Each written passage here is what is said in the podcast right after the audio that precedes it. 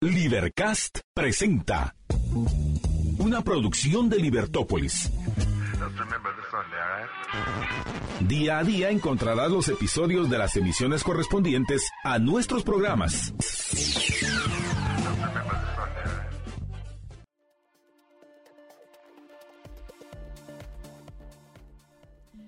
Estamos de regreso en la emisión del mediodía de Libertópolis, apreciables amigos. Ah, no, no, no estamos de regreso.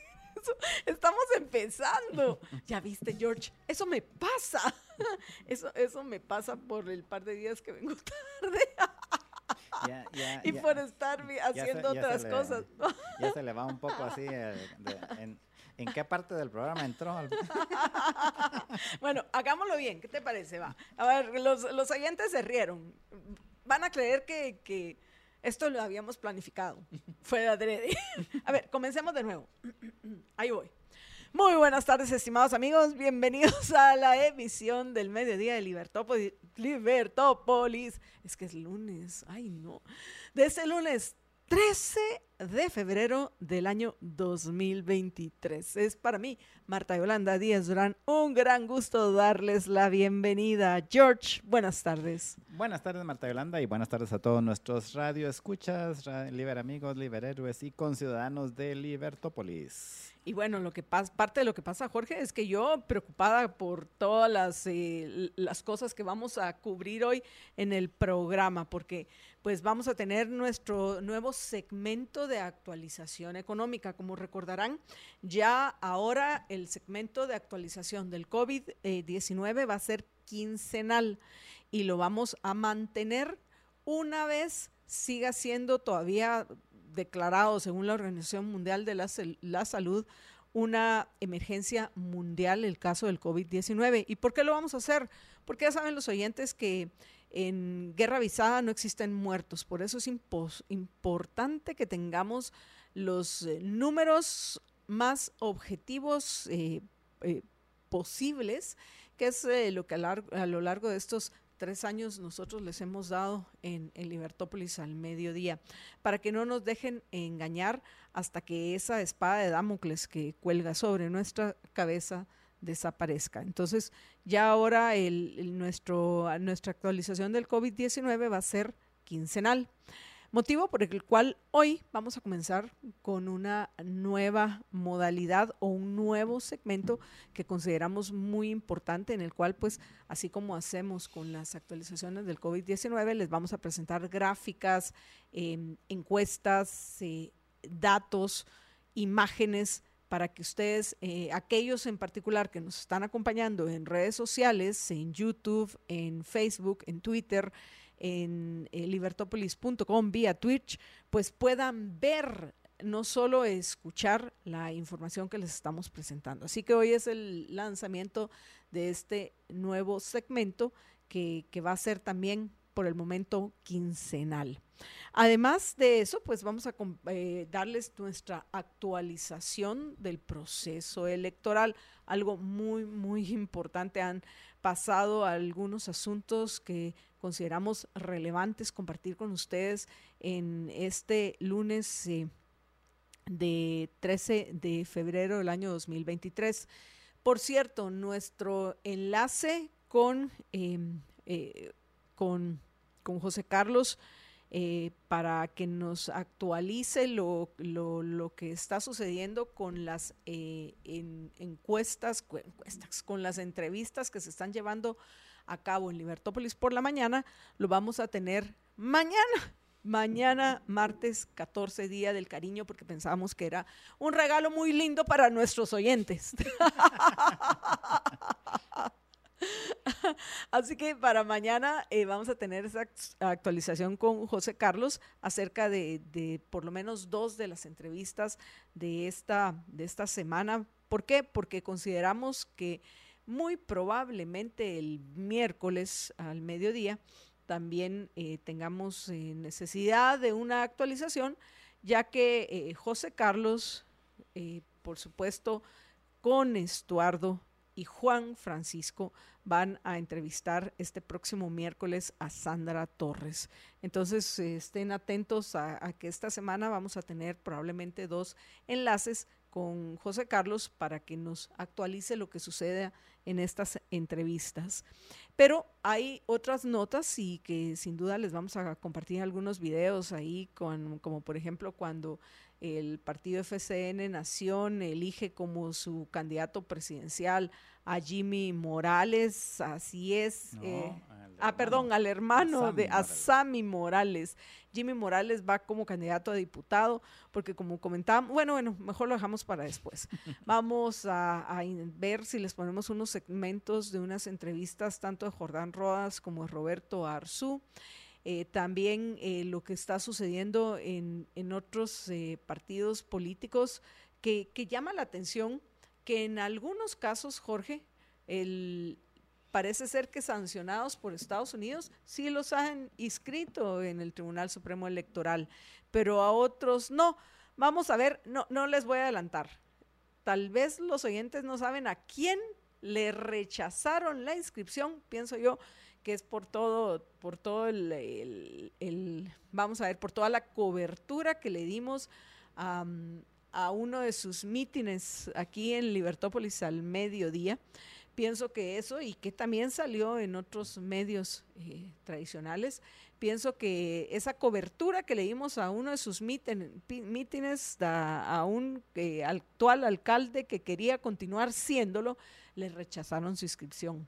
Me pregunto si va a poner una acción ante los magistrados del Tribunal Supremo Electoral en contra del registro eh, del registrador y si se lo rechazan, si va a llegar al Tribunal Supremo Electoral y luego a la Corte Constitucionalidad. Ah, y eso, eso, por cierto, también, Jorge, me, lleva a, a, invitar a los oyentes a que me acompañen hoy de 5 a 6 de la tarde, de 5 a 6 de la tarde que en estos, eh, estos programas a fondo a los cuales eh, estoy dedicando el, esta, el, día de la semana que a mí me corresponde el acompañarlos por la tarde eh, con, la información más relevante para aclararnos las ideas.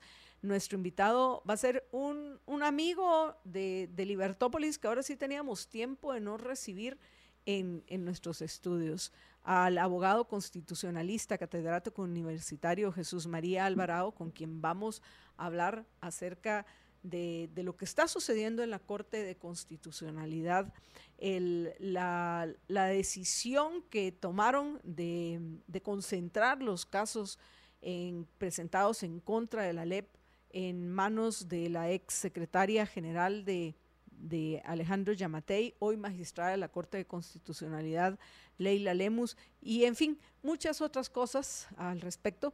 Es lo que vamos a conversar de 5 a 6 de la tarde con Jesús María Alvarado, así que espero que me acompañen. Pero regresando a, a Libertópolis al mediodía, pues tenemos, repito, varias notas dentro del contexto de la actualización del proceso electoral de este 2023 de nosotros los guatemaltecos. También les vamos a actualizar qué está sucediendo con los eh, con la campaña de suciedad, perdón, porque para mí es pura suciedad, Jorge, eso de que estén llenando de carteles los postes y otros espacios públicos. que el anuncio de Valdizón. Ah, bueno, también. Valdizón, que, vamos a hablar del tema de Odebrecht. Y a la una de la tarde vamos a precisamente a conversar con el abogado penalista Arturo Miranda acerca del caso de Odebrecht y la captura de varias personas vinculadas con Manuel Valdizón.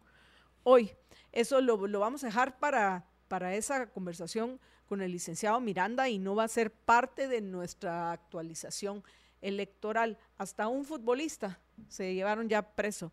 Es que, bueno, en fin, ¿qué podemos decir, apreciables amigos? Vamos a, conversar con el licenciado Miranda al, respecto del caso Odebrecht y, cómo parece ser que por ese lado se le puede complicar la candidatura a, diputado de Manuel Valdizón. Vamos a ver, vamos a ver qué, qué sucede. Por supuesto, hoy lunes tenemos la Liber Cátedra con nuestro amigo el juez Ricardo Rojas. Nos toca el capítulo 6 de la parte 1 de, su libro la, inflación como delito. Y, mañana eh, tienen que estar atentos, porque recuérdense que mañana es un día muy importante porque en Estados Unidos van a anunciar la inflación del mes de enero. Porque era el Día del Cariño. Ah, no. también, también porque es el día del cariño, la amistad, el amor y muchas cosas más. ¿Sabías que es el día de los solteros? Ah, hoy es el día de los solteros. La realidad es que yo pienso que el día del amor debe ser todos los días. Tú ya, ya sabes de qué mi, mi pensamiento. Pero bueno, por cualquier cosa, si a usted le aflige el tema de la inflación, precisamente mañana a lo mejor cancela todos sus planes del Día del Cariño para estar atentos a lo que va a estar pasando en los mercados. Hay algunos que eso están proponiendo para el Día del Cariño, pero en fin, mañana es el anuncio del, de la inflación en el mes de enero. De Está muy alta la inflación para ir a, para ir a, para ir a celebrar el Día del Cariño. Pero, ¿sabes, Jorge? Lo interesante de, de lo que va a suceder mañana y que ya al mediodía lo vamos a comentar, por supuesto, en Libertópolis, es que cambiaron la le hicieron cambios a la metodología en Estados Unidos de cómo calculan la inflación. Entonces... Eso fue lo que publicaron el viernes. Sí, entonces, ¿qué va a pasar con esos nuevos cambios? ¿Cómo esos nuevos cambios van a afectar a la inflación o por lo menos al número que presentan como la inflación en, Estados Unidos? ¿Va a estar por así, arriba de lo que se había pronosticado? ¿Va a estar por abajo? Va a estar de acorde. Hay un poco de confusión entre algunos de los actores del mercado de cómo mañana va a, plantearse la, eh, cómo mañana, cuál va a ser el resultado que van a conocer mañana con este, estos cambios que introdujeron en Estados Unidos, Jorge, al cálculo de la inflación. Entonces sí va a haber, por lo menos aquellos que seguimos los mercados, ya sea mercados tradicionales o las criptos, mañana va a ser un día de movimiento que ya se está sintiendo desde hoy por otros motivos también que pues hoy no los vamos a, tratar, sino por, por ese intento de algunos personajes, considero yo, malignos de Estados Unidos, como Gary Gensler, de acabar con, con las criptos. Pero de nuevo, eso es harina de otro costal. Así que eh, regreso a, los temas que tenemos para ustedes hoy, que pienso que a grandes rasgos, Jorge, eso es lo más importante. A lo mejor hablamos de un par de cosas más que están sucediendo a nivel internacional. Una entre el tema de, la renegociación de las relaciones de, entre la dictadura en Nicaragua y el Partido Comunista de China, o sea, Xi Jinping lo que hace todavía más sospechoso, Jorge, la liberación de los, la, liberación de los 222 presos políticos de, de la semana pasada, porque tantos representantes del gobierno de Nicaragua como del Partido Comunista China sostuvieron un encuentro eh, en, en, China continental para revisar los acuerdos firmados entre los dos países desde el restablecimiento de sus relaciones diplomáticas en 2021. Y esto lo informó el, gobierno de Nicaragua ayer. Los, ya que lo estoy comentando, de una vez lo voy a mencionar. Los delegados, entre comillas, realizaron una revisión de los diferentes acuerdos firmados entre los dos países, así como los proyectos y trabajos en marcha y el amplio potencial de cooperación, dicen, en beneficio mutuo para el bien de los pueblos de ambos países cierro comillas, esto lo señaló el, el, comunicado oficial del gobierno de Nicaragua. Como delegados nicaragüenses estuvieron, mira quiénes estuvieron, es que esto es muy interesante tomar en cuenta. Y viene a respaldar eh, parte de mis hipótesis que compartía la semana pasada, recordarás, Jorge fueron en, representación del gobierno de Nicaragua los hijos del presidente, y hablando de prepotencia, nepotismo y muchas cosas más, los hijos del presidente Daniel Ortega y de la vicepresidente Rosario Murillo, que saben los oyentes que están casados. Laureano y Daniel Edmundo Ortega Murillo. Y por el país asiático, el integrante del Buró Político del Comité Central del Partido Comunista de China, director de la Oficina de la Comisión de Asuntos Exteriores del Comité Central del Partido Comunista de China y consejero de Estado Wang Yi.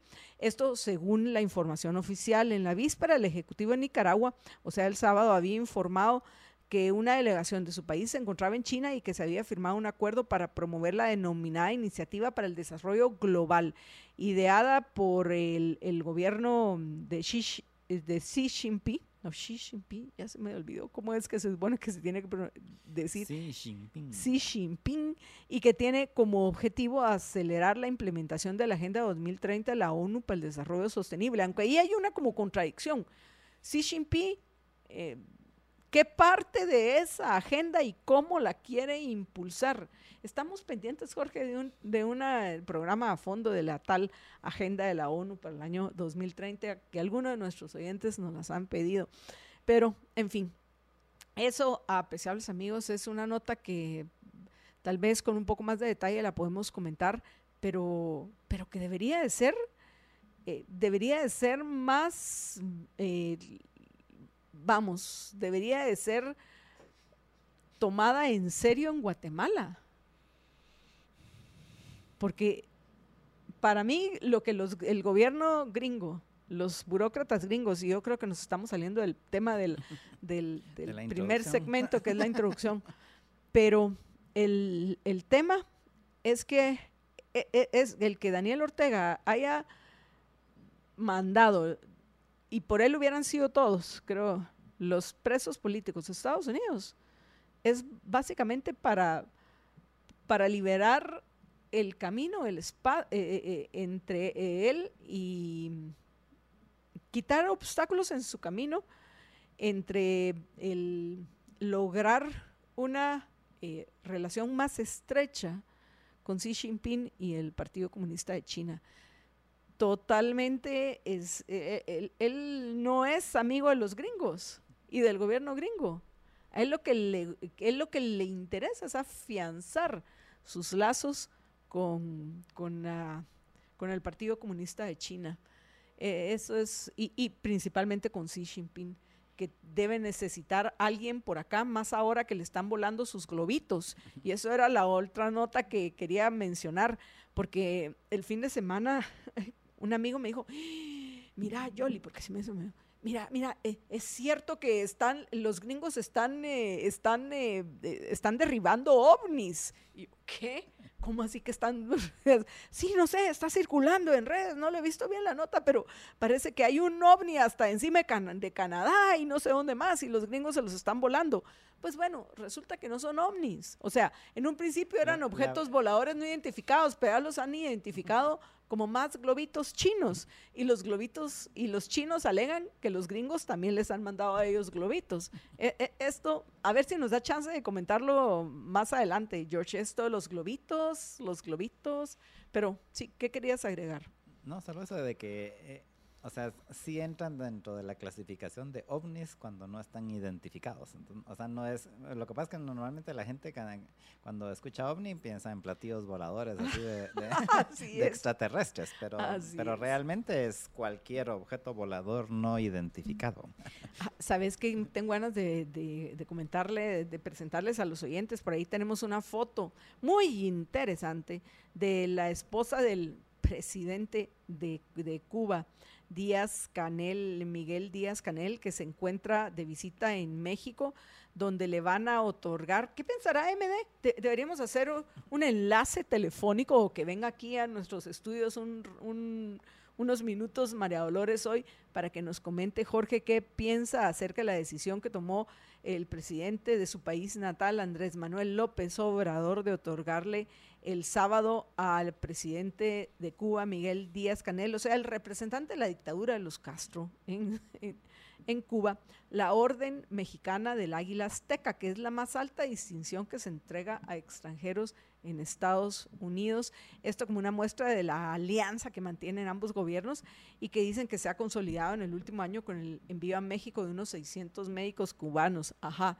Pero lo más interesante del viaje, Jorge, es la bolsa de la esposa de, la esposa de Díaz Canel.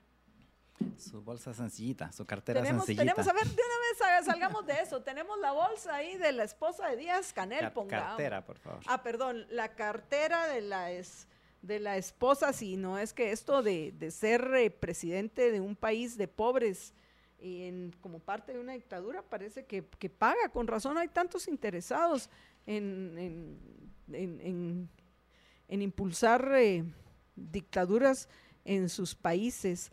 Vamos a ver si ya las si ya la tenemos, por favor, ya la están pasando. Entonces, bueno, ahí pueden ver los oyentes esta la bolsita.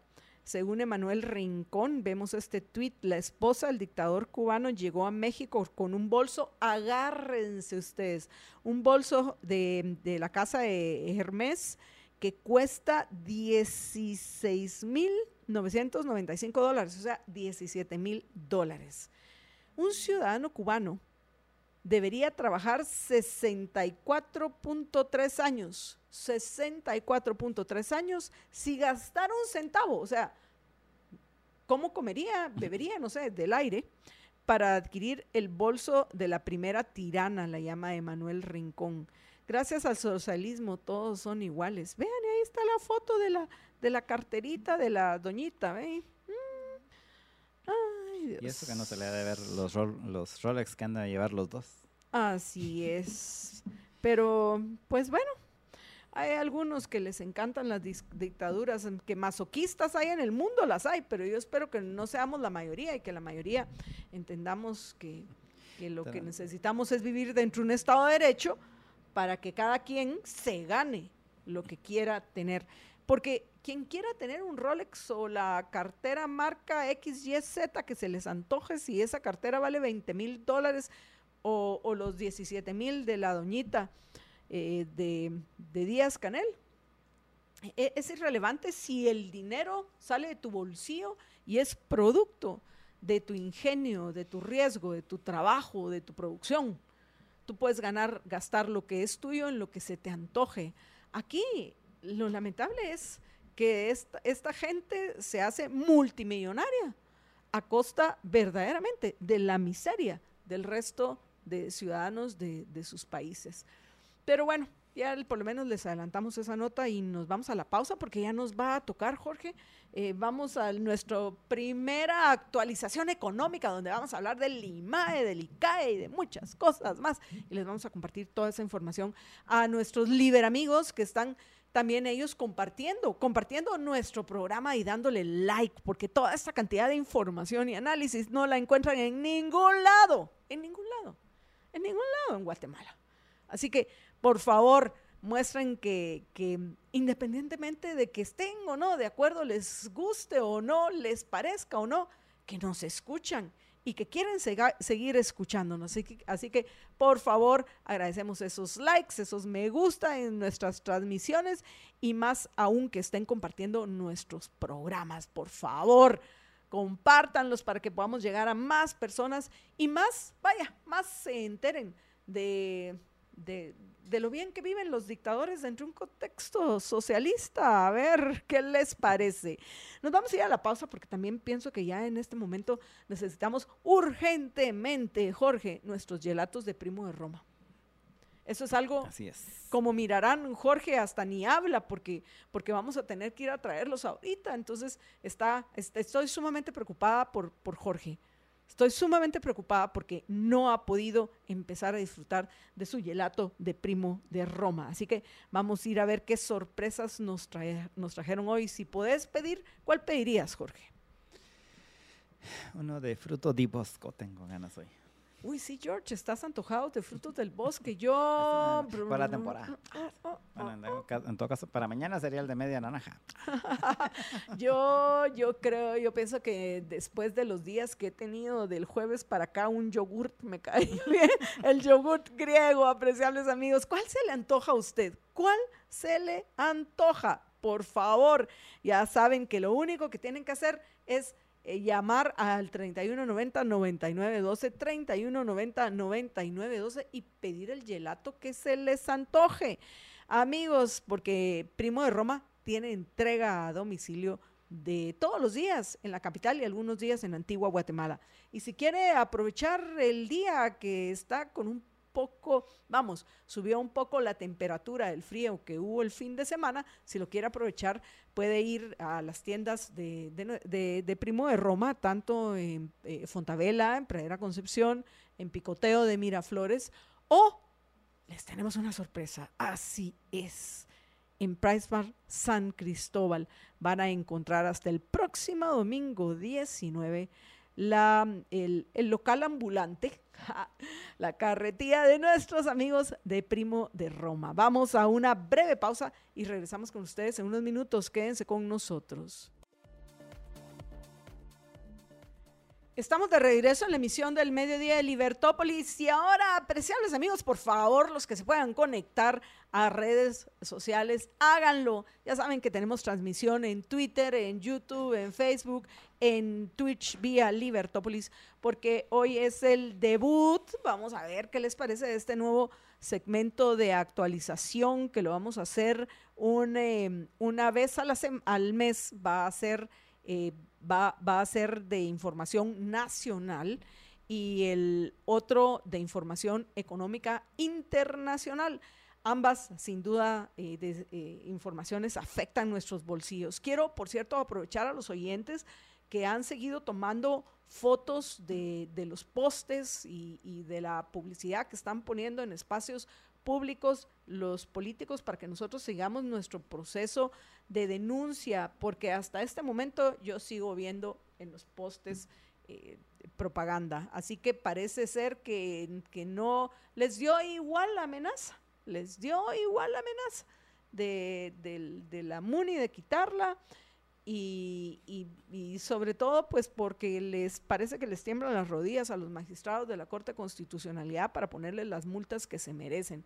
Hasta Jorge se, se inspiró porque él también tomó fotos entonces, en nuestro segmento de actualización del proceso electoral, les vamos a compartir esas fotos. Si usted tiene alguna, mándenoslas ya, por favor, a nuestro WhatsApp 4585 4280 4585 4280. Y bueno, sin más, los dejo con, con Jorge. Bueno, yo sigo acá, yo sigo aquí, pero quien va a presentar las gráficas es Jorge. Adelante, George. Sí, vamos a arrancar este segmento con eh, de información económica de, en este caso de Guatemala. Y para ello la primera gráfica que les voy a presentar es la del ritmo inflacionario o, más conocido como inflación a secas. Aunque realmente es eh, el, eh, lo que se conoce como índice de precios al consumidor o el IPC. Y, y, lo que ve, se ve en esa gráfica que se le llama el ritmo inflacionario, realmente es la inflación interanual, se llama, o sea, eh, es cuánto creció en 12 meses. Las cifras que ven ustedes ahí son cifras mensuales, o sea, cada mes, cada, punto así de la gráfica es, eh, es un mes.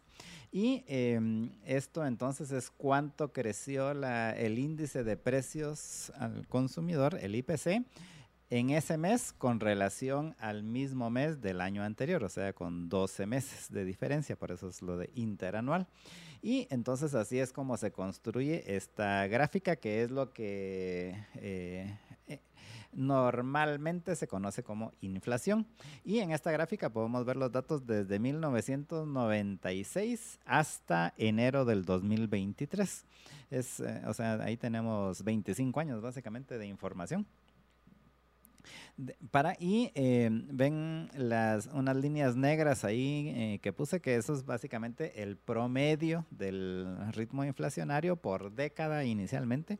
Entonces está la, la primera línea que se ve negra, que se ve, que es de enero del año 2000 a diciembre del año 2009. Y como pueden ver, en esa década tuvimos un promedio de inflación arriba del 7% aquí en Guatemala. O sea, probablemente ahorita la gente ya no, ya, ya hasta a mí se me había olvidado hasta que hice la gráfica, pucha, que estaba, alta la inflación en, la primera década del siglo, del siglo XX. Y, 21. Del siglo XXI, perdón. del 20 no sabemos, George. o tenés gráficas del, del 20. Eh, no, pero el, del, en primera eh, década del siglo XX. En la primera década del siglo XX probablemente no, en la segunda sí, les garantizo porque fue en la Primera Guerra Mundial. Bueno, en, en, el y pueden ver que a finales de esa década, o sea, en el, eh, en el 2008, la inflación aquí en Guatemala llegó a un pico de 14%, 14.2% creo que fue el pico. Y, también después se, cayó así, hasta llegó a, cifras negativas ahí en el 2009, que se recordarán que fue así la época de la crisis así em, eh, financiera internacional. Y luego eh, podemos ver, y, fue muy palpable esto de cómo cabal así el cambio de década, así viéndolo así en una gráfica como esta, se puede ver esa, el promedio arriba de 7% en, el, en la primera década del siglo y como en la segunda década del siglo, o sea, del, de enero del 2010 a diciembre del 2019, el promedio de la inflación fue de 4%, realmente fue de 3.99%, pero ah, de 4%. Eh, fue el promedio de la, de la inflación en esa segunda década del siglo aquí en Guatemala. Y luego en el, de ahí puse la siguiente línea, que es así un poco más pequeña. Estos son solo dos años, o sea, es el año 2020 y el 2021. Y como verán, ahí el promedio pues estuvo un poquito más bajo, fue algo así como 3.78, algo así, no me recuerdo ahorita. Eh, pero sí fue más bajo en ese momento. Y el año, y la última línea negra, que es, esa es solo el año 2022 y en el año 2022 arrancó en 2.38%, algo así, la inflación en enero del 2022 y la terminó en 9.28, eh, algo así. Eh, y el promedio de la inflación fue más o menos el mismo promedio, en el, promedio de la inflación en el, año pasado, que tuvo ese incremento desde 2 y pico por ciento hasta 9 y pico por ciento en, en, esos 12 meses, al final el promedio fue eh, alrededor de lo, del 7%. Pero eh, lo importante en este caso es la gran cantidad de crecimiento que tuvo, desde el 2 y pico por ciento hasta el 9 y pico por ciento. Y al final, en, del lado derecho, verán un ganchito ahí. Y eso es básicamente porque em, en este, o por lo menos en, este, en, este momento, hasta este momento más bien, el pico de inflación en, esta, en este periodo fue en octubre del año pasado, en octubre del 2022, que llegó a 9.71% la inflación. Luego bajó un poquito, eh, bajó en, el, en noviembre y bajó en diciembre. Sin embargo, ahorita en, en, enero del 2023 volvió a subir la inflación y por eso es ese ganchito ahí porque volvió a subir y casi al mismo, al, mismo nivel de, de, octubre subió a 9.69% la inflación y por eso es que es ese ganchito que se ve ahí al final. Em, el punto es de que está alta la inflación, aunque pueden ver que eh, han habido, ¿qué? Dos, por lo menos dos veces, ah, no, tres veces realmente en, en, los últimos 20 años cuando se ha llegado también a ese nivel de inflación aquí en Guatemala. Pero en los últimos 13 años no se habían tenido eh, niveles de inflación tan altos. Y eh, pues esa es la, la primera gráfica que les quería mostrar, que es la de la inflación. La segunda gráfica que les quiero mostrar es el IMAE, que, es, eh, que el nombre correcto es Índice Mensual de la Actividad Económica. Esto ya lo mencionamos la, mencionamos la vez pasada que sacamos precisamente los datos más recientes.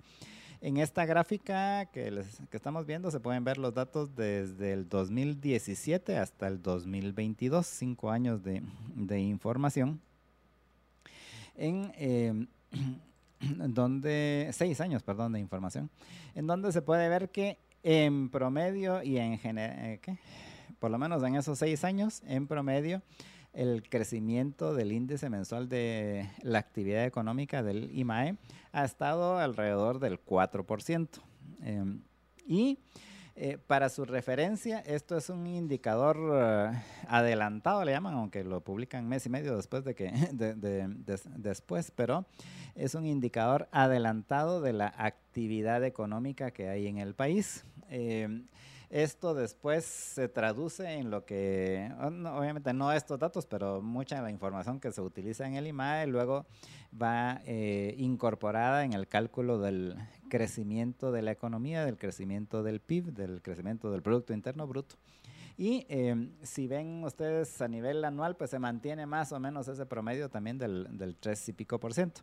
Aquí solo hay dos variaciones así muy grandes que tienen que ver eh, básicamente con el tema de la pandemia en donde eh, en, los a principios o en el primer semestre del año 2020 pueden ustedes ver una caída que llegó el IMAE casi a menos 10%. Y luego un efecto de rebote que le llaman del otro lado en el en 2021, donde llegó casi a 17% el, eh, en un mes el IMAE. Pero luego de que pasa esa em, irregularidad, por así decirlo, Em, del, del IMAE, vemos cómo básicamente regresa a su, a su curso habitual. Lo que es bueno y es malo, depende desde qué punto de vista lo vea uno, pero básicamente regresa a ese promedio casi ya natural de crecimiento que tenemos aquí en Guatemala del 3 entre el 3 y el 4% anual.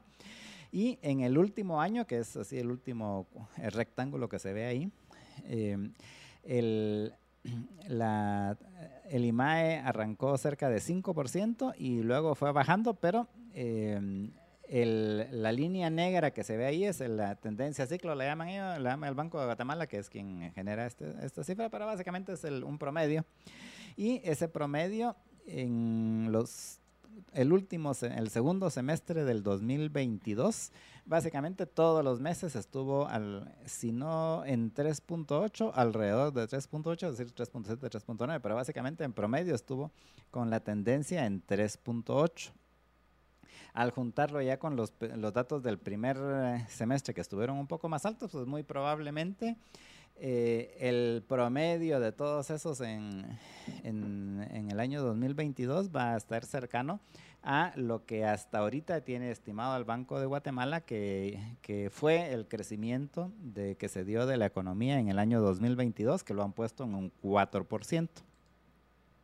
Y pues esto es un indicador de más, eh, de más o menos esa, esa información. Lo único es de que la información ya eh, del Producto Interno Bruto como tal, esas se tardan más tiempo en dar. O sea, ahorita, por ejemplo, esta semana que pasó, la semana pasada, publicaron el dato del IMAE de diciembre del 2022. O sea, un mes y 10 días después del, un, un y 40 días, póngale, después de cuando se generan los datos. En el caso del, del, Producto Interno Bruto, realmente se tardan más. Ahorita están en, ¿qué? Acaban de publicar los datos del crecimiento del Producto Interno Bruto del tercer trimestre, o sea, el que terminó en octubre del año pasado. Y luego van a dar los datos de crecimiento, que me imagino que les irán a dar a finales de marzo o a principios de abril, los datos del crecimiento en el cuarto trimestre del año pasado y con eso pues ya dan el crecimiento total en el año. Pero esto da una, esto ¿qué? es un indicador avanzado, por eso les decía, de cómo más o menos estuvo la economía y por lo menos está un poco, dan los datos un poco antes que lo que lo dan, mes y, mes, mes y medio antes de lo que lo dan el, el tema de los eh, datos trimestrales. Luego la siguiente gráfica es eh, el índice de confianza de la actividad económica. Esto, para su referencia, es el resultado de una encuesta que hace todos los meses el Banco de Guatemala.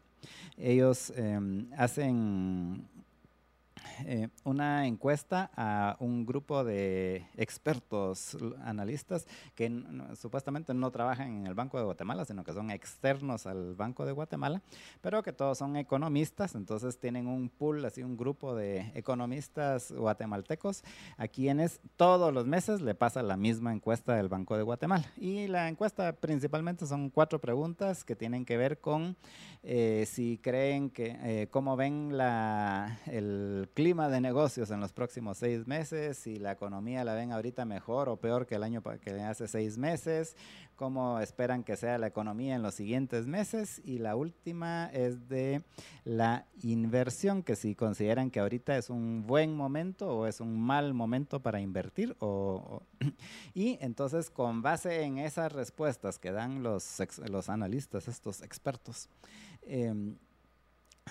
se obtiene esta, mm, esta gráfica o este, este dato que es, se denomina el índice de confianza de la actividad económica.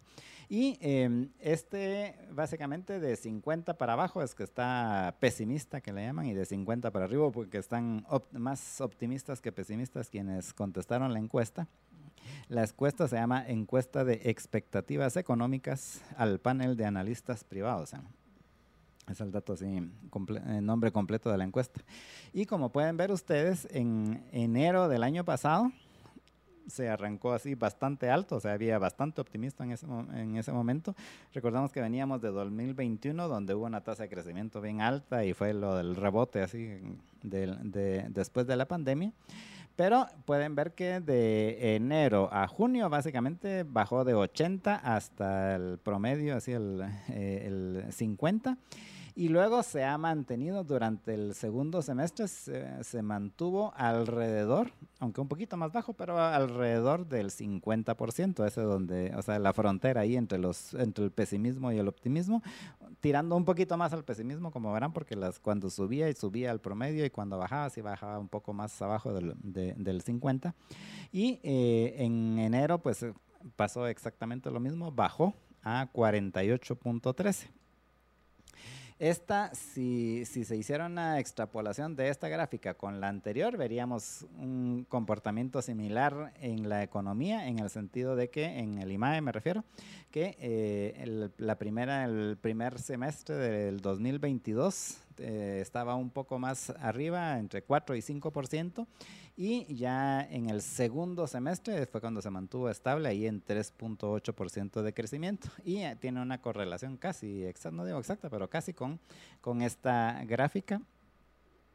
Y eh, pues en este momento está en un ambiente un tanto pesimista de, los expertos analistas estos que consulta el, eh, el, banco de, el Banco de Guatemala.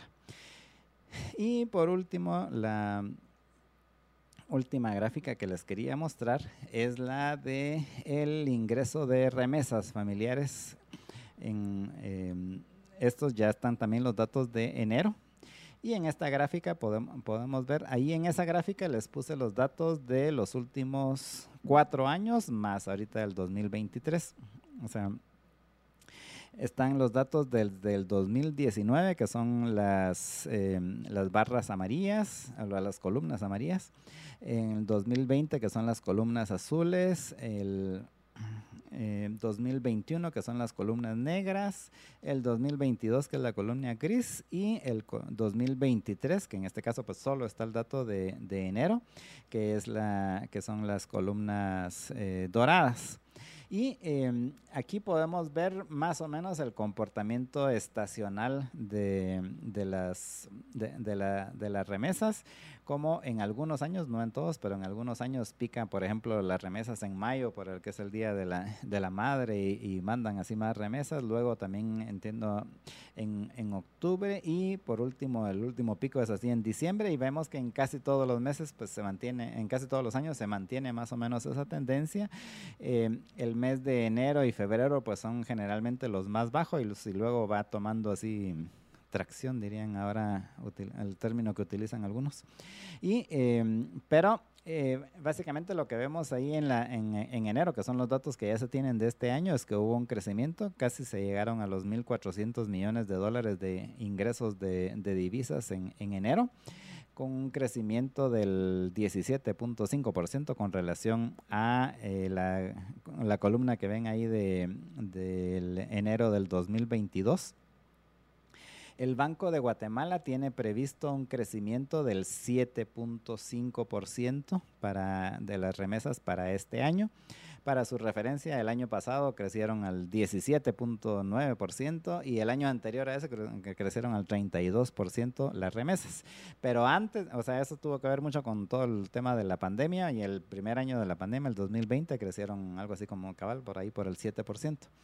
Eh, sin embargo, en los años anteriores de la a la pandemia, la tasa de crecimiento estaba alrededor de un, en promedio, como el 13%. Em, ahorita, repito, el Banco de Guatemala tiene previsto una, una caída una, una, desaceleración, si quieren, un crecimiento más lento a una tasa del 7.5%. Yo considero que no va a caer tanto la tasa de crecimiento, sino que va a estar más cercano al promedio que teníamos antes de la pandemia, o sea, cercano al 13% en lugar del 7.5% que dice el, que dice el Banco de Guatemala. Y en este primer mes la tasa de crecimiento fue más alta, estuvo en 17 17.8%. Em, pero eh, lo más probable es de que luego vaya eh, eh, reduciéndose la, la, tasa, la tasa de crecimiento ya conforme se van acumulando los meses.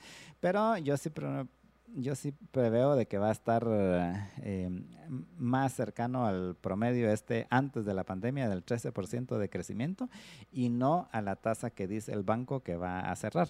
Lo, hago la salvedad que lo mismo pasó el año pasado, que los del Banco de Guatemala decían que iba a ser una tasa de crecimiento bien baja y yo decía que iba a ser más alta y al final estuvo más cerca de lo que yo dije. Ah, hago la salvedad.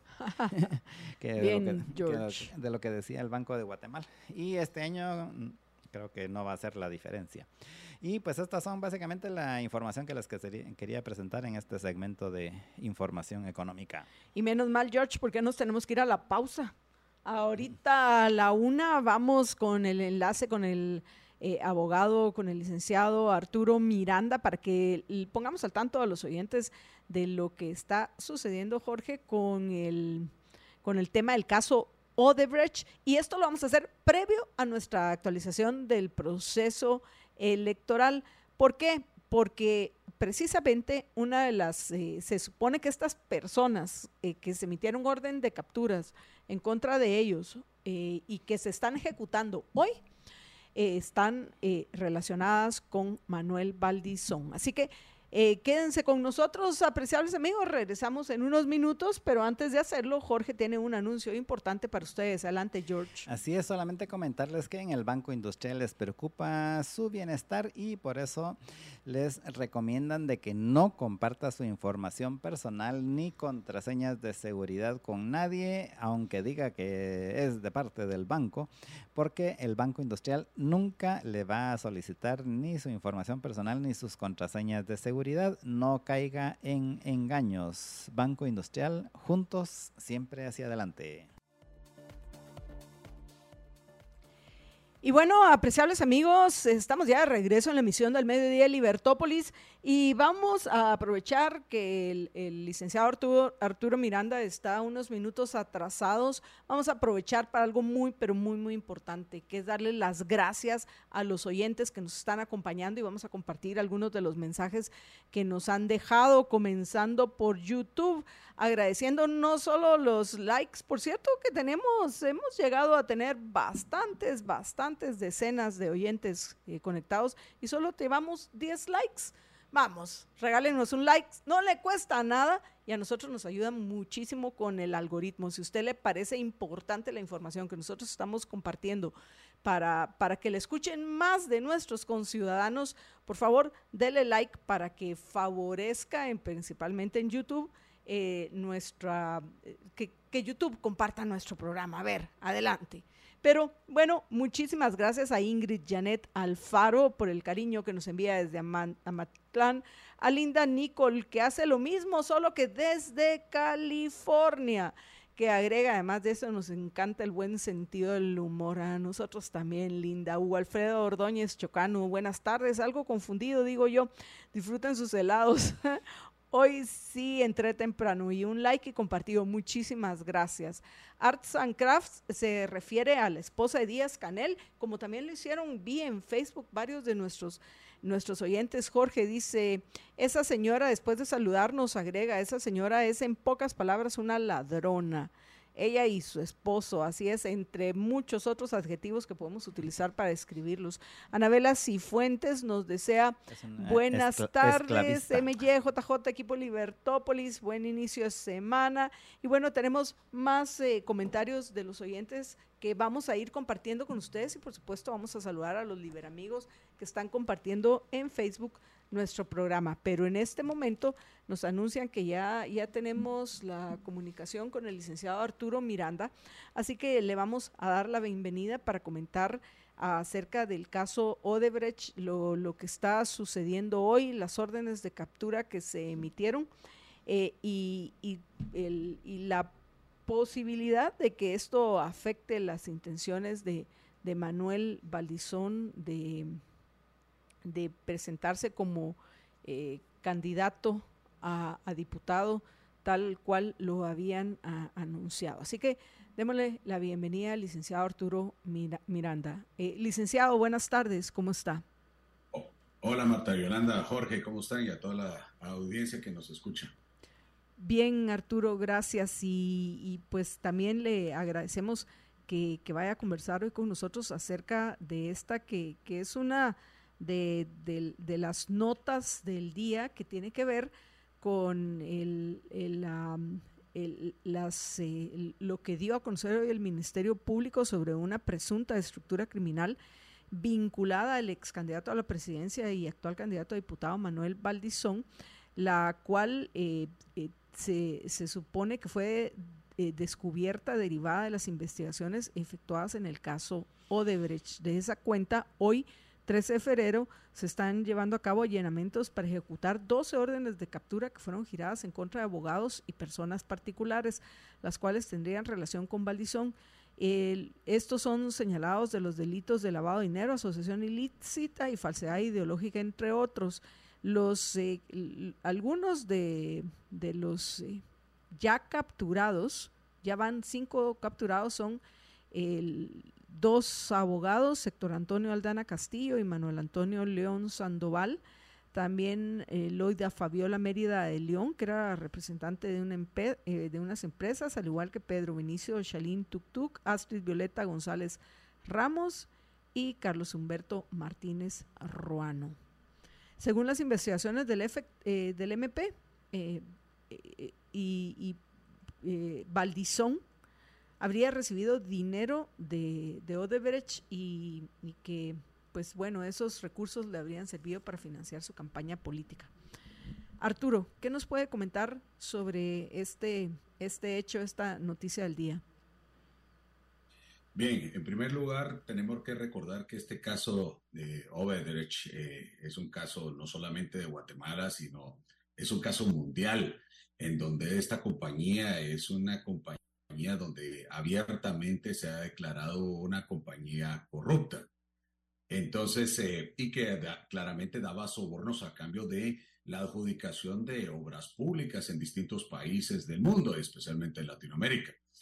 A raíz de este escándalo a nivel mundial y latinoamericano especialmente, entonces se da una serie de investigaciones y Guatemala no fue la excepción. Dentro de estas líneas de investigación, pues uno de los ramales de investigaciones de estos casos de corrupción, de otorgar o de otorgamientos de obras públicas a cambio de sobornos o dádivas, eh, a cambio de estas cuestiones, pues está el caso de, de, Manuel Valdizón, y esto es claramente uno de los ramales de las investigaciones. Específicamente, pues obviamente cuando se dan dádivas o sobornos, el problema siempre está en qué hacer con el dinero obtenido de las dádivas. Siempre es el problema de qué hacer con el dinero. Eh, entonces, el, dicho de Guatemala es, eh, el problema no es el dinero, es no tenerlo, pero en el caso de ellos es el problema es tenerlo y qué hacer con él. Entonces, es cuando se crea realmente una operación de lavado de dinero, cuando se crea una serie de, empresas fantasmas y una de operación de, de diversos documentos en donde tratan la manera de blanquear capitales provenientes de dádivas, de cohechos activos o pasivos, para tratar la manera de blanquear esos capitales o hacer lícitos esos capitales o darles apariencias de ilícitos. Entonces crean una serie de documentos para respaldo en entidades bancarias para darle una apariencia de legalidad a estos fondos, tales como documentos de prestación de servicios, compraventas, etcétera, etcétera. Y los inyectan al mercado, al, al sistema bancario nacional o internacional. Entonces es ahí es donde empiezan estas investigaciones y no cabe la duda y no escapa a la atención del Ministerio Público ni tampoco de la, de la opinión pública que para eso pues, se necesitan abogados y personas que prestan su nombre para poder ser representantes legales de la empresa para poder obtener estas empresas y hacer estas transacciones. Entonces, obviamente, eh, para poder blanquear capitales se necesita, primero, necesitan del conocimiento jurídico para poder hacer estas operaciones mercantiles, obviamente, y eh, la constitución de sociedades, y necesitan el capital humano o el recurso humano es decir, estas personas que prestan su nombre para poder ser representantes legales o accionistas de unas, unas sociedades mercantiles en donde se crean estas operaciones ficticias, donde estas, estos dineros son hechos en operaciones bancarias de múltiples circunstancias.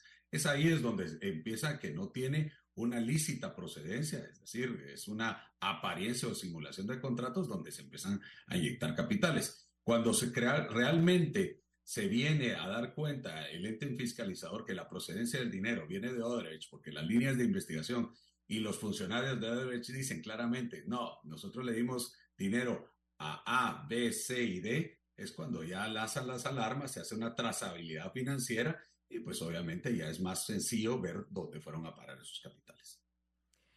Jorge. Arturo, y no... Em, me recuerdo que han habido varios casos en donde lo que han dicho los abogados es que ellos simplemente hicieron una, registraron una sociedad anónima, por ejemplo, y de que eso no debe de ser eh, punible eh, eh, indistintamente de cómo lo hayan usado después quienes registraron la sociedad anónima. Sí, correcto. Mire, el problema es que el principio del derecho notarial existen varios principios. Uno de ellos es el principio de rogación, es decir, que dos personas que quieren formar una sociedad anónima acuden al despacho notarial y le dicen queremos formar una sociedad anónima. Entonces le dicen perfecto, entonces se establecen las bases de una sociedad anónima o un contrato de constitución de sociedad anónima, entonces forman una sociedad anónima, damos el nombre, constituimos, abrimos las cuentas, etcétera, etcétera. Entonces, yo eh, verifico los documentos de identidad, abro las cuentas, etc. Pero ¿dónde está el asunto de la diferencia entre uno y otro? No es lo mismo que venga, eh, eh, por ejemplo, el señor Valdizón decirle, mira, haceme el favor, abrime unas dos, tres sociedades anónimas y me pones de accionistas al jardinero, al chofer, al mensajero, etcétera, etcétera. Entonces, no son esas personas los que van a hacer las sociedades anónimas, sino es el señor Manuel Valdizón el que le está pidiendo al notario que vaya a hacer las, las sociedades anónimas. Entonces, eh, el saber para qué las va a utilizar o no es el problema. Ahora, el, el, el, tema de fondo de las sociedades y la investigación no solamente es la formación de la sociedad anónima, sino los documentos legales para darle sustento a las operaciones financieras. ¿Qué quiero decir con esto? Por ejemplo, si la sociedad está ya formada y, por ejemplo, yo quiero eh, transferirme un millón de dólares de una cuenta, porque voy a recibir un millón de dólares, y para eso yo respaldo ese documento o, o esa plata que me va a transferir con un documento de prestación de servicios X, Y, Z, y hago un documento de prestación de servicios, los facturo, e incluso hay un pago de servicios y resulta siendo que los servicios nunca fueron prestados y todo, y hay un documento legal de eso, esa es la línea de investigación de los abogados que tienen que ver con ese tipo de delitos. Entonces, no, no puede ser punible o perseguible propiamente dicho el ejercicio profesional del notariado o de la abogacía. E, el asunto es el ánimo o el conocimiento del delito, es decir, si las personas tenían conocimiento o participaron en el delito, entonces sí es punible. Si, por ejemplo, dentro de los documentos hay una asamblea de accionistas en los cuales se autoriza al representante legal poder faccionar ese documento, el cual respalda esas operaciones financieras o de prestación de servicios que respaldan esas operaciones eh, monetarias, es ahí es donde está el problema. Y es ahí donde debe perseguirse por parte de la Fiscalía los delitos. Formar una sociedad anónima realmente no es punible por sí mismo. Eh, totalmente de acuerdo, así es, pero eh, asumamos, bueno, obviamente ahorita se tiene que conseguir el, el debido proceso. ¿Qué es lo que corresponde con los detenidos? Y ¿Podría esto eh, significar eh, que el registro de, ciudadanos decida no inscribir a Manuel Valdizón como candidato a diputado? Voy con la primera pregunta. Eh, vamos a ver con la situación jurídica. La situación jurídica de las personas es, primero hay que ponerlos a, disposición del juez competente dentro del plazo que señala la Constitución. Entonces, el juez al escuchar las imputaciones tiene que ver si efectivamente, primero si hay eh, eh, imputaciones real, si la persona existe eh, realmente un raciocinio de que esta persona haya participado en un delito y hay elementos de convicción para el juez de que él haya participado en él. Segundo, después de que si esto pasa, entonces lo liga a proceso penal por un delito determinado. Hasta que el juez lo liga a proceso penal, que sería lo legal, entonces el juez debe entrar a analizar si los, los deja en prisión preventiva o bien los deja con alguna de las medidas sustitutivas. Hemos de recordar de que la, prisión preventiva es la última ratio, es la última opción que se debe aplicar. En este tipo de delitos que no son de alto impacto social, debería ser la, la primera opción el otorgarle la medida sustitutiva, a menos que exista un peligro de fuga o que la persona eh, tienda a obstaculizar la averiguación de la investigación. Pero eso debe ser comprobado por el Ministerio Público. Siempre he defendido de que las garantías constitucionales y derechos humanos deben ser preservadas a toda costa. Y si el Ministerio Público sí logra evidenciar que la persona puede obstruir a la justicia o la investigación o puede ser propenso a un peligro de fuga, entonces sí debe darse la prisión preventiva. Contrario censo, la medida sustitutiva debería ser la norma general.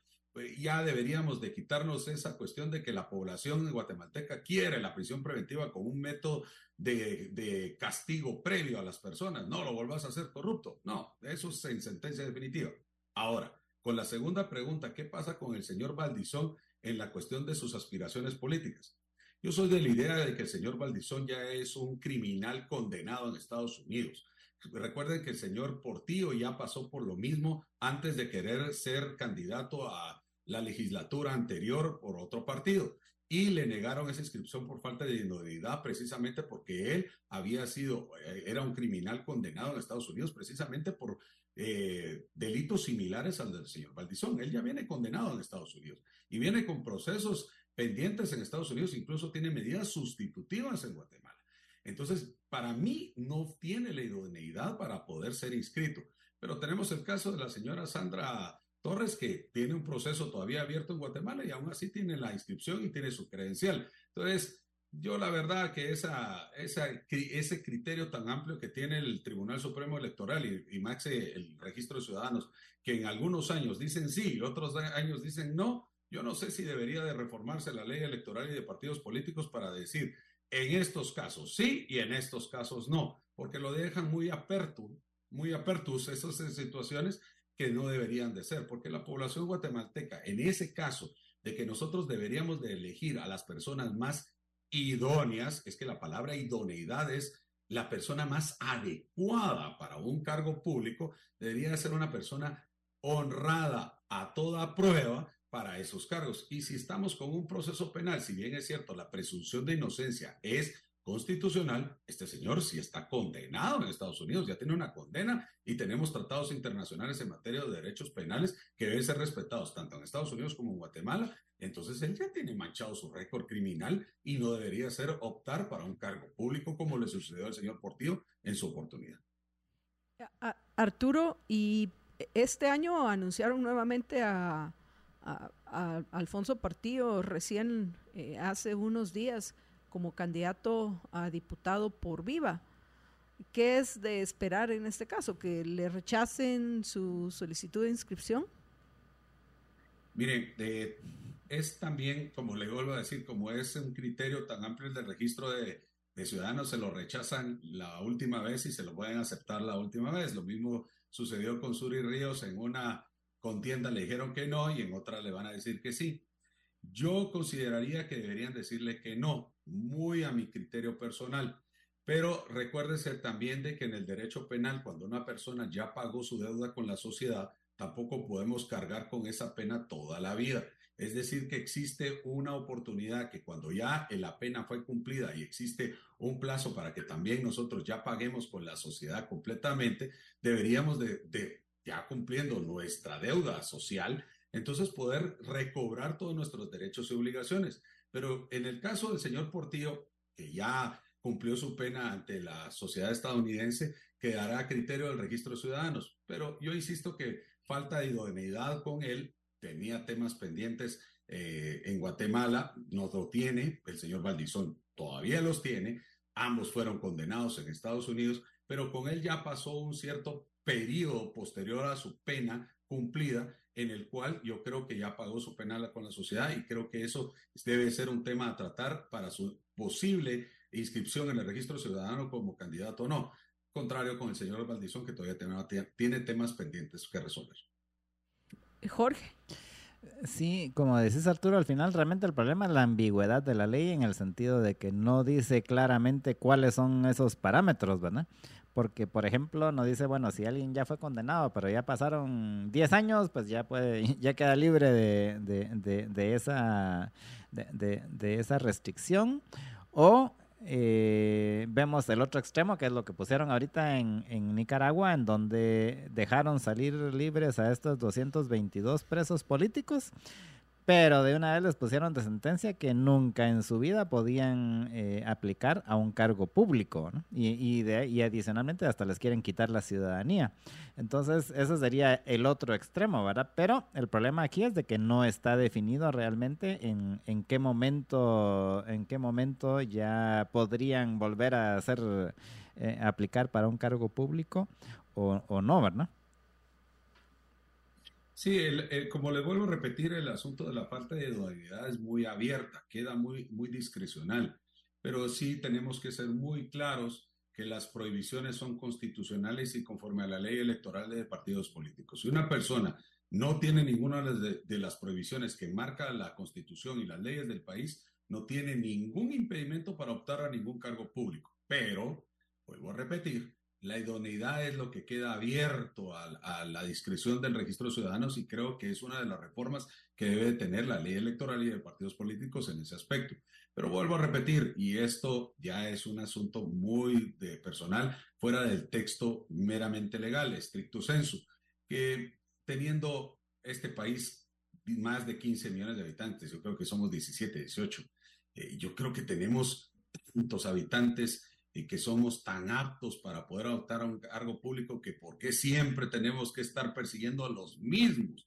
Es decir, que nosotros podemos optar y analizar por una opción mejor, por unas cualidades mejores que la verdad no son los que siempre salen en radio, televisión o los que tengan más poder para poder salir en los distintos medios de comunicación o en las distintas, sino veamos realmente quién es el más apto eh, para ocupar un cargo público, pero lamentablemente como Guatemala estamos subidos en la ignorancia, muchas personas siguen votando por los simbolitos y por quien nos regala una gorra, que muchas veces por el que sea más alto, y ahí están los resultados, que nosotros tenemos el poder de decisión, que eh, con nuestro voto podamos quitar a los no idóneos y, y dejar a los que sean capaces, pero eso no ha pasado en los últimos años en Guatemala. Arturo, ¿algo más que quiera agregar antes de que terminemos? No, simplemente que a todas las que nos escuchan recuerden que ahorita vienen las elecciones y es realmente una, sí es un derecho, pero realmente es una responsabilidad porque siempre nos vivimos quejando de que nos falta de todo, que hay mucha corrupción en Guatemala, pero si no cumplimos con nuestro deber ciudadano de votar porque realmente valga la pena, nunca vamos a salir de este bache en el cual nos encontramos como país. Tratemos la manera de poner nuestro granito de arena analizando realmente nuestras opciones pocas, muchas son las que tenemos, pero votemos por la que más nos convenzca y tratemos nosotros con nuestro voto de quitar a los menos idóneos de esta contienda electoral, no dejando de que vayan a los puestos de gobierno. Gracias, eh, gracias Arturo por acompañarnos y hasta la próxima. Hasta luego, Jorge, Marta Yolanda. Hasta luego a todos los que nos escucharon. Nos vemos. Buena tarde. Gracias, igualmente. Y bueno, antes de irnos a la pausa, Jorge tiene un anuncio importante para ustedes. Adelante, George. Así es, si usted le busca dar mayor realce a su marca y hacer crecer su mercado, su porción de mercado, Lu Co, estudio de diseño gráfico e impresión digital, le brinda soluciones brillantes, creativas y eficaces. Encuentre en Lu Co desde asesoría de imagen corporativa y diseño gráfico hasta impresión digital de folletos, afiches, tarjetas de presentación, cajas, etiquetas, menús, impresiones para el punto de venta, detalles personalidades para actividades, artículos promocionales, impresión textil y sublimación. Todo para que usted pueda tener una mejor presencia de marca, una mejor imagen de su empresa. Así que si quiere agregarle valor a su marca, pues comuníquese con el equipo de Luanco. Los puede hacer a, través del WhatsApp 3566-8062, 3566-8062 o visitarlos en el, en, su, en el estudio que está en la Plaza La Villa, que está allá en el Boulevard Los Próceres 1050 de la zona 10. Ahí ellos están en el, en el segundo nivel, en el local 212. También los puede buscar en redes sociales como Lu y Comp y atrévase a vivir una experiencia disruptiva con su marca.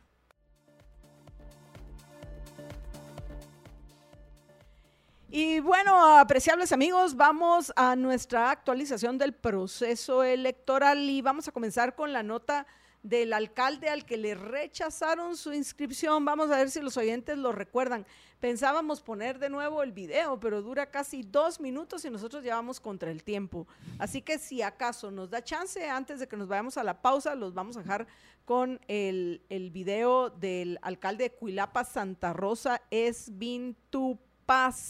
que en la entrega eh, que El, recordarán. el Buscatetas. Sí, el registro de ciudadanos del Tribunal Supremo Electoral declaró improcedente la inscripción de Esvin Fernando Marroquín Tupas, quien busca ser electo por el partido oficial Vamos en las elecciones de 2023 por la Municipalidad de Cuilapa Santa Rosa. Para la resolución, la entidad consideró que el funcionario es requerido en extradición por Estados Unidos por la posible comisión de delitos vinculados al narcotráfico.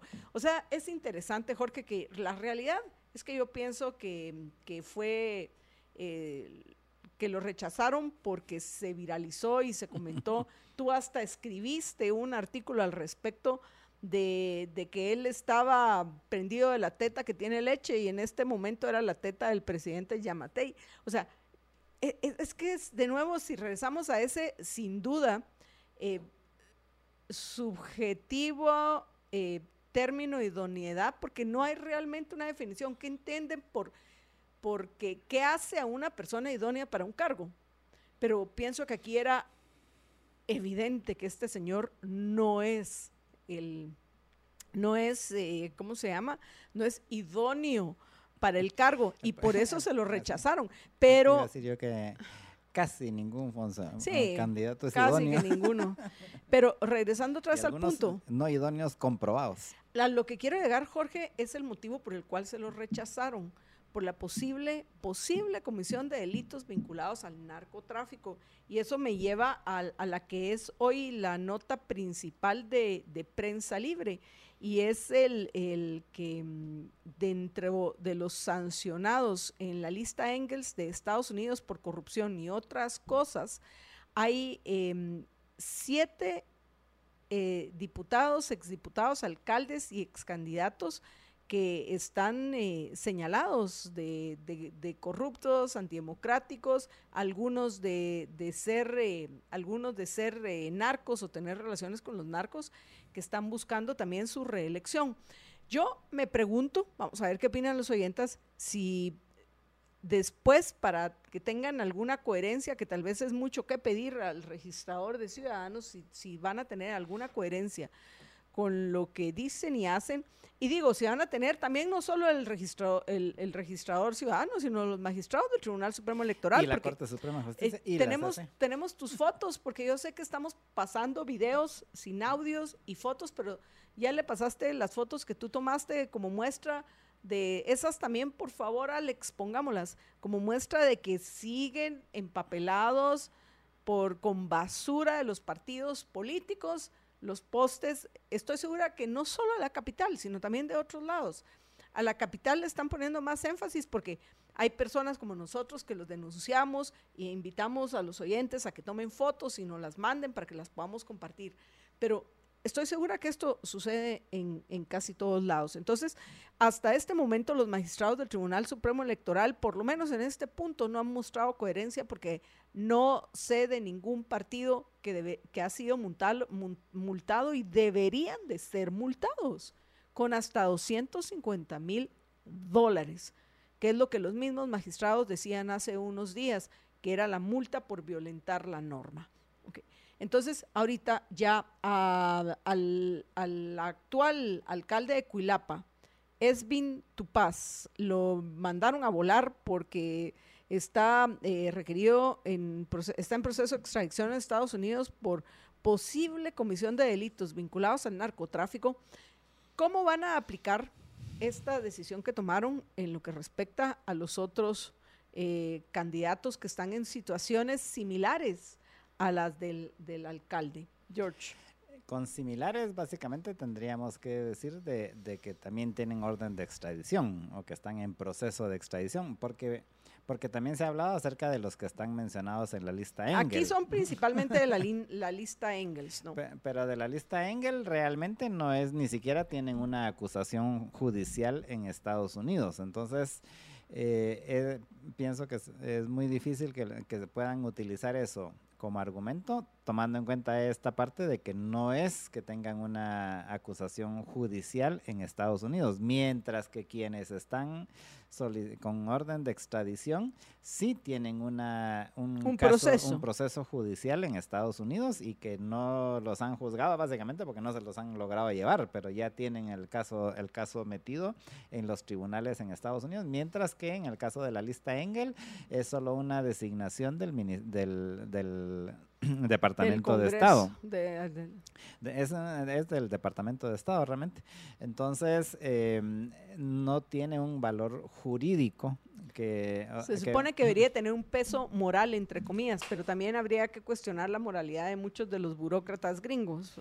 Sí, pero, pero el hecho de que no, es, no tienen un peso jurídico, probablemente sí un peso moral, si quieren, y entonces... Eh, a los que tanto les preocupa esto, entonces lo que deben de hacer es hacer una campaña para que la gente no vote por quienes están en la lista Engel, por ejemplo.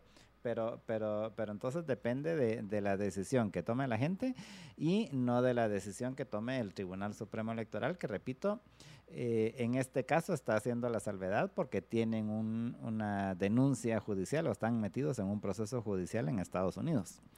De ahí, eh, entre otras de las notas que ya mencionamos, eh, eh Sami Morales fue, fue ya proclamado como candidato a presidente por el FCN Nación, sí, Sami Morales, hermano del expresidente Jimmy Morales, que también se va a presentar al cargo, para el cargo de diputado por FCN Nación.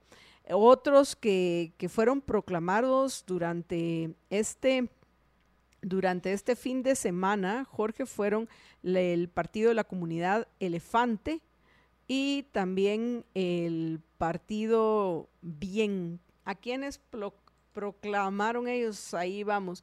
En el caso de la comunidad Elefante, eh, el, el candidato a presidente es Hugo Peña Medina. Que estuvo hoy en la mañana en Libertópolis por la mañana. Mientras que eh, como candidato a vicepresidente está Hugo Johnson. Para conocer mejor al candidato, ya saben que lo único que tienen que hacer es ir a YouTube, al canal de Libertópolis, unirse, por cierto, al canal de Libertópolis, empezar a seguirnos y ahí pueden ir a las listas, van a encontrar la lista del Libervoto 2023, donde van a encontrar todos los programas que tienen que ver con el proceso electoral, incluido estas entrevistas. También en la Asamblea Nacional de Bien proclamaron ayer a Giovanni Reyes Ortiz y Oscar Figueroa como candidatos a la presidencia y a la vicepresidencia respectivamente. George.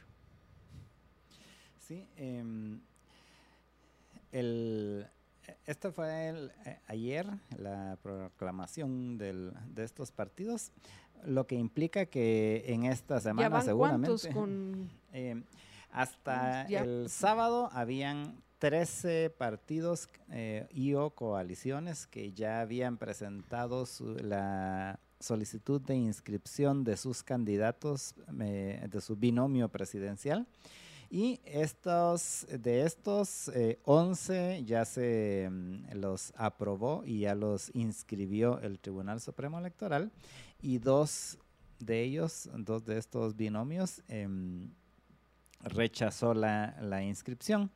Em, entonces estos dos pues ya están en el proceso en la Corte Suprema de Justicia que están pidiendo que invalide la decisión del Tribunal Supremo Electoral.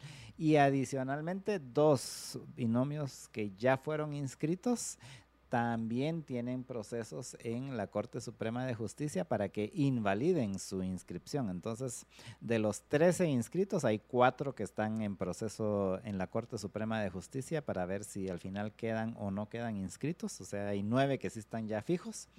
Y adicionalmente, pues eh, me imagino que en esta semana los partidos estos que ya eh, pusieron, ya proclamaron a sus candidatos esta semana, irán a presentar su solicitud, con lo cual por lo menos se llegaría a 15 binomios de los 30 partidos registrados. Les recuerdo que hay 30 partidos registrados. Si, eh, si reducimos que ya hay una coalición, la de Valor y Unionistas, entonces, eh, habría posibilidad de que haya hasta 29 binomios inscritos, de los cuales esta semana pues ya habrían presentarían su solicitud de inscripción 15 de esos 29 binomios. Y a ver qué pasa con los otros eh, con, los otros 14, a ver si se irán a inscribir o no al final. Y bueno, para ir ya terminando, apreciables amigos, porque es, eh, todavía tenemos pendientes nuestra nota tecnológica y luego la Liber Cátedra con nuestro amigo el, juez eh, Ricardo Rojas en Recuerden la inflación como delito. Este libro que lo deberíamos de leer todos, pero si no tienen tiempo de leer el libro, vean las Liber Cátedras que nos da eh, Ricardo Rojas al respecto. Pero quiero, antes de que nos vayamos, vamos a ver qué, par... Así, ah, sí, yo tenía una nota que me parece interesante, Jorge, que probablemente eh, mañana con un poco más de detalle vamos a poder eh, contextualizar con los oyentes. El Tribunal Supremo Electoral reportó al 11 de febrero un total de 9 millones 73 mil 132 ciudadanos empadronados. Yo recuerdo que lo mencioné brevemente comentando algunas de las notas que teníamos, Jorge. ¿Qué significa esto? Que hasta el 11 de febrero 9 millones 773 mil 132 ciudadanos podían, eh, podían, eh, podemos, estamos facultados para ejercer nuestro derecho al voto. Eh, esto incluye también a guatemaltecos que viven en el extranjero. La mayoría de empadronados están en el departamento de Guatemala con un total de 2.700.581, seguidos de Huehuetenango con un total de 679.540 y Altavera Paz con 622.554. Además, el municipio de Guatemala registró la mayor cantidad de padronados con un total de 818.839 entre los datos del Tribunal Supremo Electoral. Entonces, pues bueno, yo pienso, Jorge, que poco más vaya a aumentar, tal vez lleguemos a los 9 millones 100 mil o si mucho 200 mil, pero por acá nos vamos a quedar los guatemaltecos que estamos eh, facultados para poder ejercer nuestro derecho al voto. Y eso es, apreciables amigos, nuestro, eso es nuestra, nuestra actualización de hoy del proceso electoral. Antes de, despedirnos, primero recordarles lo, y no nos estamos despidiendo todavía, pero antes de eso, lo primero recordarles lo importante que es que cuiden su salud y, que lo hagan, por supuesto, poniéndole atención a su sistema inmunológico y al su sistema digestivo. Yo lo hago porque quiero una vida plena, una vida con bienestar. Y lo hago precisamente para cuidar mi sistema inmunológico, tomando como hábito de vida todos los días una onza del blend de ELA que incluye vitamina C, equinacia, ginseng siberiano, eh, jugo de aloe vera y muchas otras cosas más. Y para cuidar mi sistema digestivo, que bien me cayó para este fin de semana, Jorge, porque esa vez, por lo menos una de las tantas actividades que tuve, la compartí eh, con amigos que incluía a Jorge, sí que ha estado eh, importante qué maravilla que existe el gel. Y cuidando mi bolsillo por aquello de la inflación, ya saben que lo único que tienen que hacer eh, escribir al WhatsApp de él a 4950 3414 4950 3414 para pedir su combo de ELA, que por ahí me contaron, o mejor dicho, me llegó información de que tienen ofertas por el Día del Cariño, así que aproveche antes de que se acaben las ofertas al 4950 3414 y aquellos que compran el blend de ELA en GNC o GNC, recuerden pedirlo como tal, como el blend de ELA. Y pues eh, pienso que, que una, un anuncio más importante tienen para ustedes, Jorge, y ya nos vamos a la pausa. Así es, tú que te dedicas a la construcción, sabes lo importante que es para cada una de tus obras crear ambientes con estilo. Encuentra la mejor calidad y el diseño adecuado para cada uno de tus clientes visitando las tiendas de Samboro o ingresa a www.samboro.com y puedes ver ahí toda la distinta gama de productos que tienen de Samboro, los pisos, los azulejos, las fachaletas, todo lo que necesitas para darle una presentación de calidad a tus obras y samboriza todos tus proyectos con Samboro. Bueno, y en la nota tecnológica de hoy, pues les voy a hablar de cómo continúa la carrera por la dominación de la inteligencia artificial. Y es que eh, están así literalmente corriendo todos, bueno, las empresas, eh, para tratar de ser las primeras de integrar eh, modelos como el de ChatGPT dentro de su flujo de negocios, dentro de sus aplicaciones.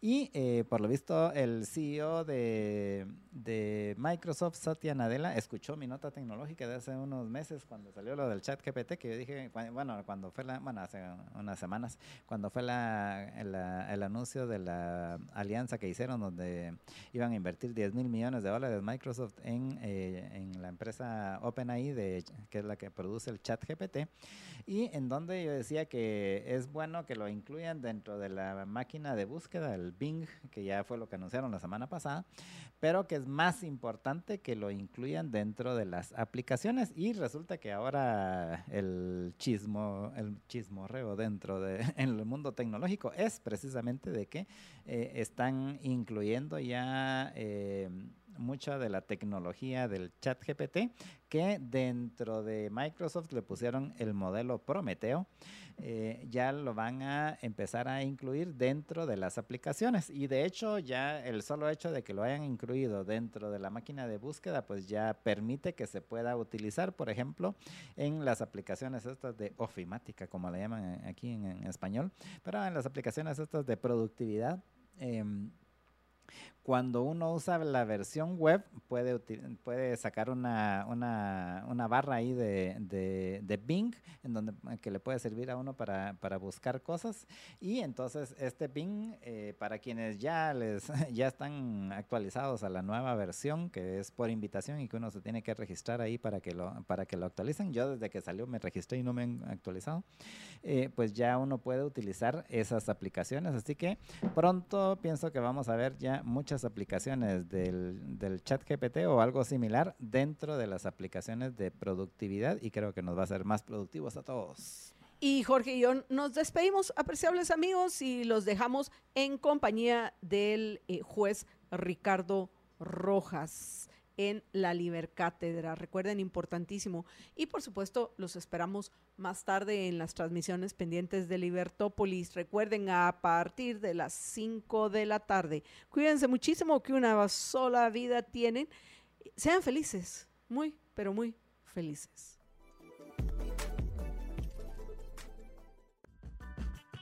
Capítulo sexto. La evolución de la noción de inflación a lo largo del tiempo y la distorsión de su concepto. Em, vimos que a lo largo de la historia la moneda ha evolucionado desde ser ciertos bienes de aceptación general hasta, el hasta la moneda estatal de curso legal y forzoso. Eh, pero inflación ha podido haber, o sea, uno puede analizar la, inflación a lo largo de todos eh, los sistemas o, tipos de moneda, en la medida en que la cantidad de moneda se incrementó, su valor, su valor adquisitivo disminuyó, ese, ese fenómeno de inflación se puede verificar a lo largo del tiempo en distintos tipos de, moneda.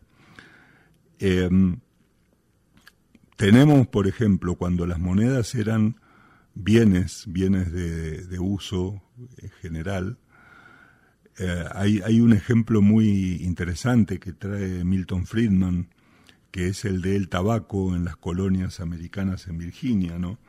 Em, eh, justamente las plantaciones de tabaco en Virginia eh, producían tabaco, buena parte se usaba, se comercializaba o se mandaba a Inglaterra, eh, pero otra parte del tabaco se usaba, empezó a usarse como dinero en las transacciones normales dentro de las comunidades, precisamente porque como el tabaco se podía vender, eh, la gente lo podía recibir como pago de, deudas y, empezó a funcionar como, tabaco, como dinero. Como vimos eh, en el proceso de mercado de la determinación de los precios, eh, al, valor que se le asigna a un bien por, por, por, su utilidad, escasez y valoración individual, cuando se lo, además se lo utiliza como moneda, tiene un plus de valoración que es justamente eh, su función como medio de intercambio. Hace que por ahí sea más valioso el bien de lo que era cuando no era medio de intercambio. De modo que tener tabaco en Virginia empezó a ser algo em, valorado y el tabaco empezó a tener un valor más grande porque era utilizado como moneda. Y esto llevó a que se plantaran eh, mayores eh, campos de, tabaco, ¿no? Mucha gente empezó a plantar tabaco, a, producir tabaco de mala calidad incluso, pero que la finalidad no era eh, venderlo o consumirlo, sino más bien tratar de usarlo como medio de intercambio.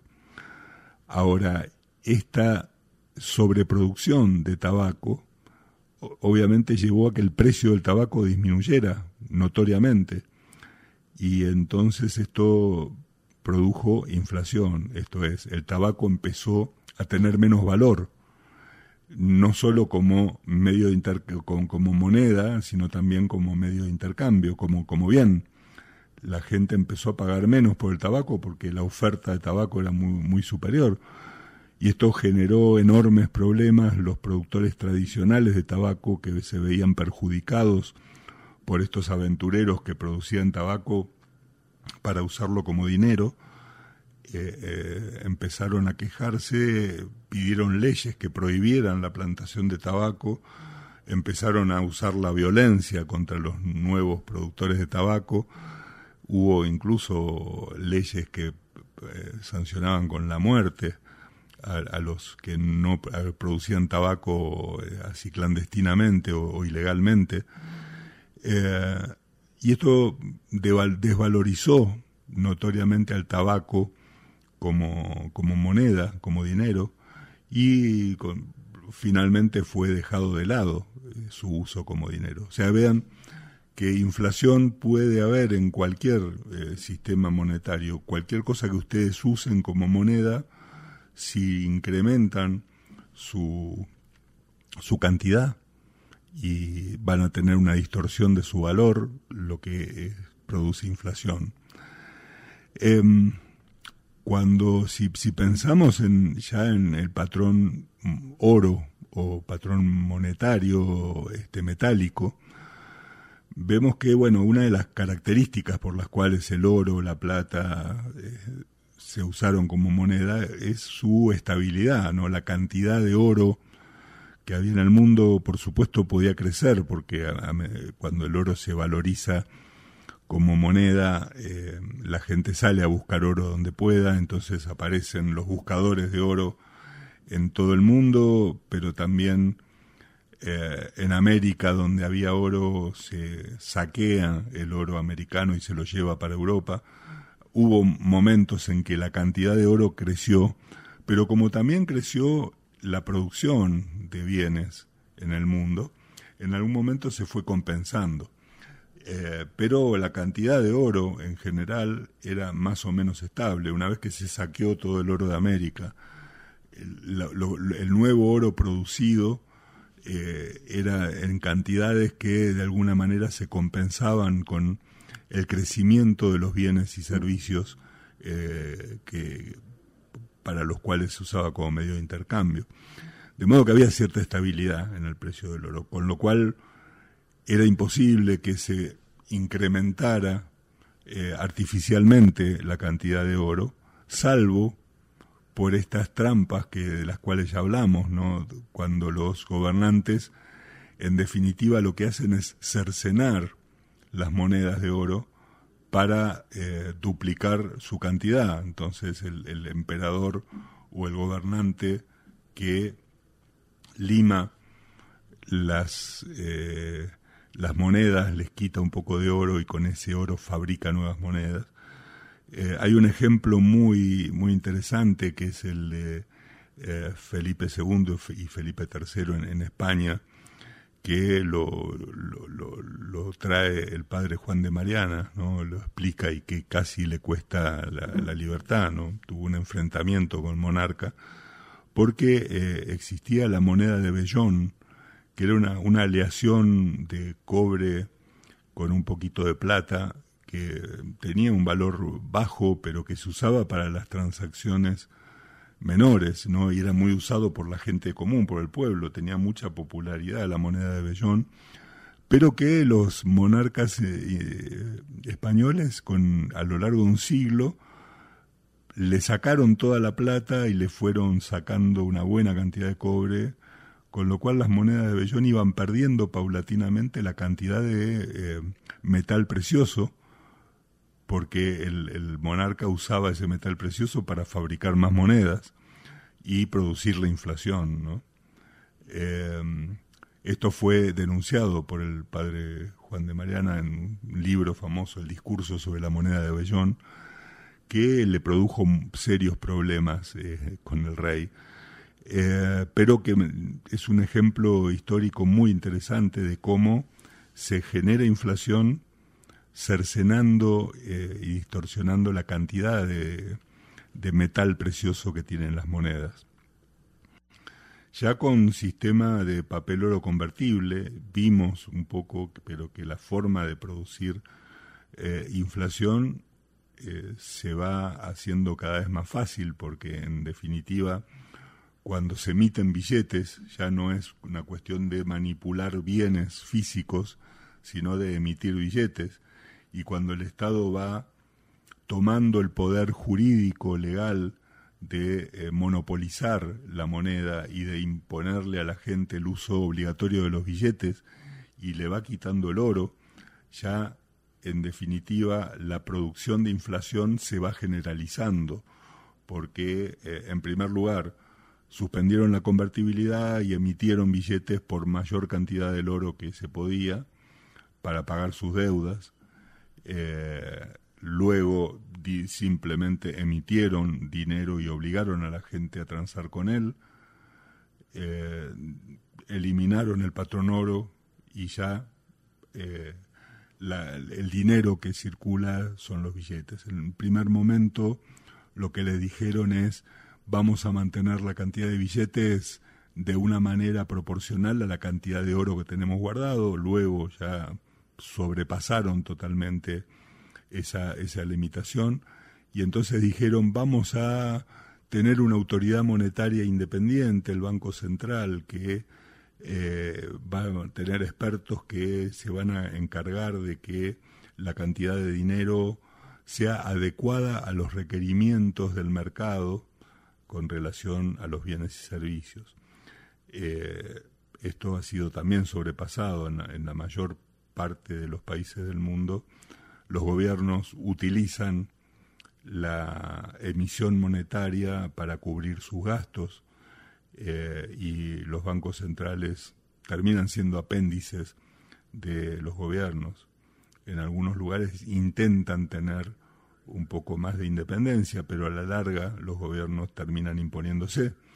Y entonces ustedes tienen inflación creada por el desmedido, la desmedida emisión monetaria, cuyo objetivo principal el gobierno, el déficit presupuestario.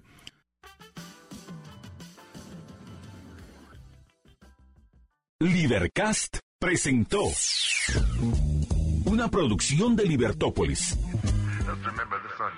Recuerda suscribirte y dejarnos cinco estrellas para que continuemos trabajando en producir más podcasts de tu interés. Libertópolis. Thank you.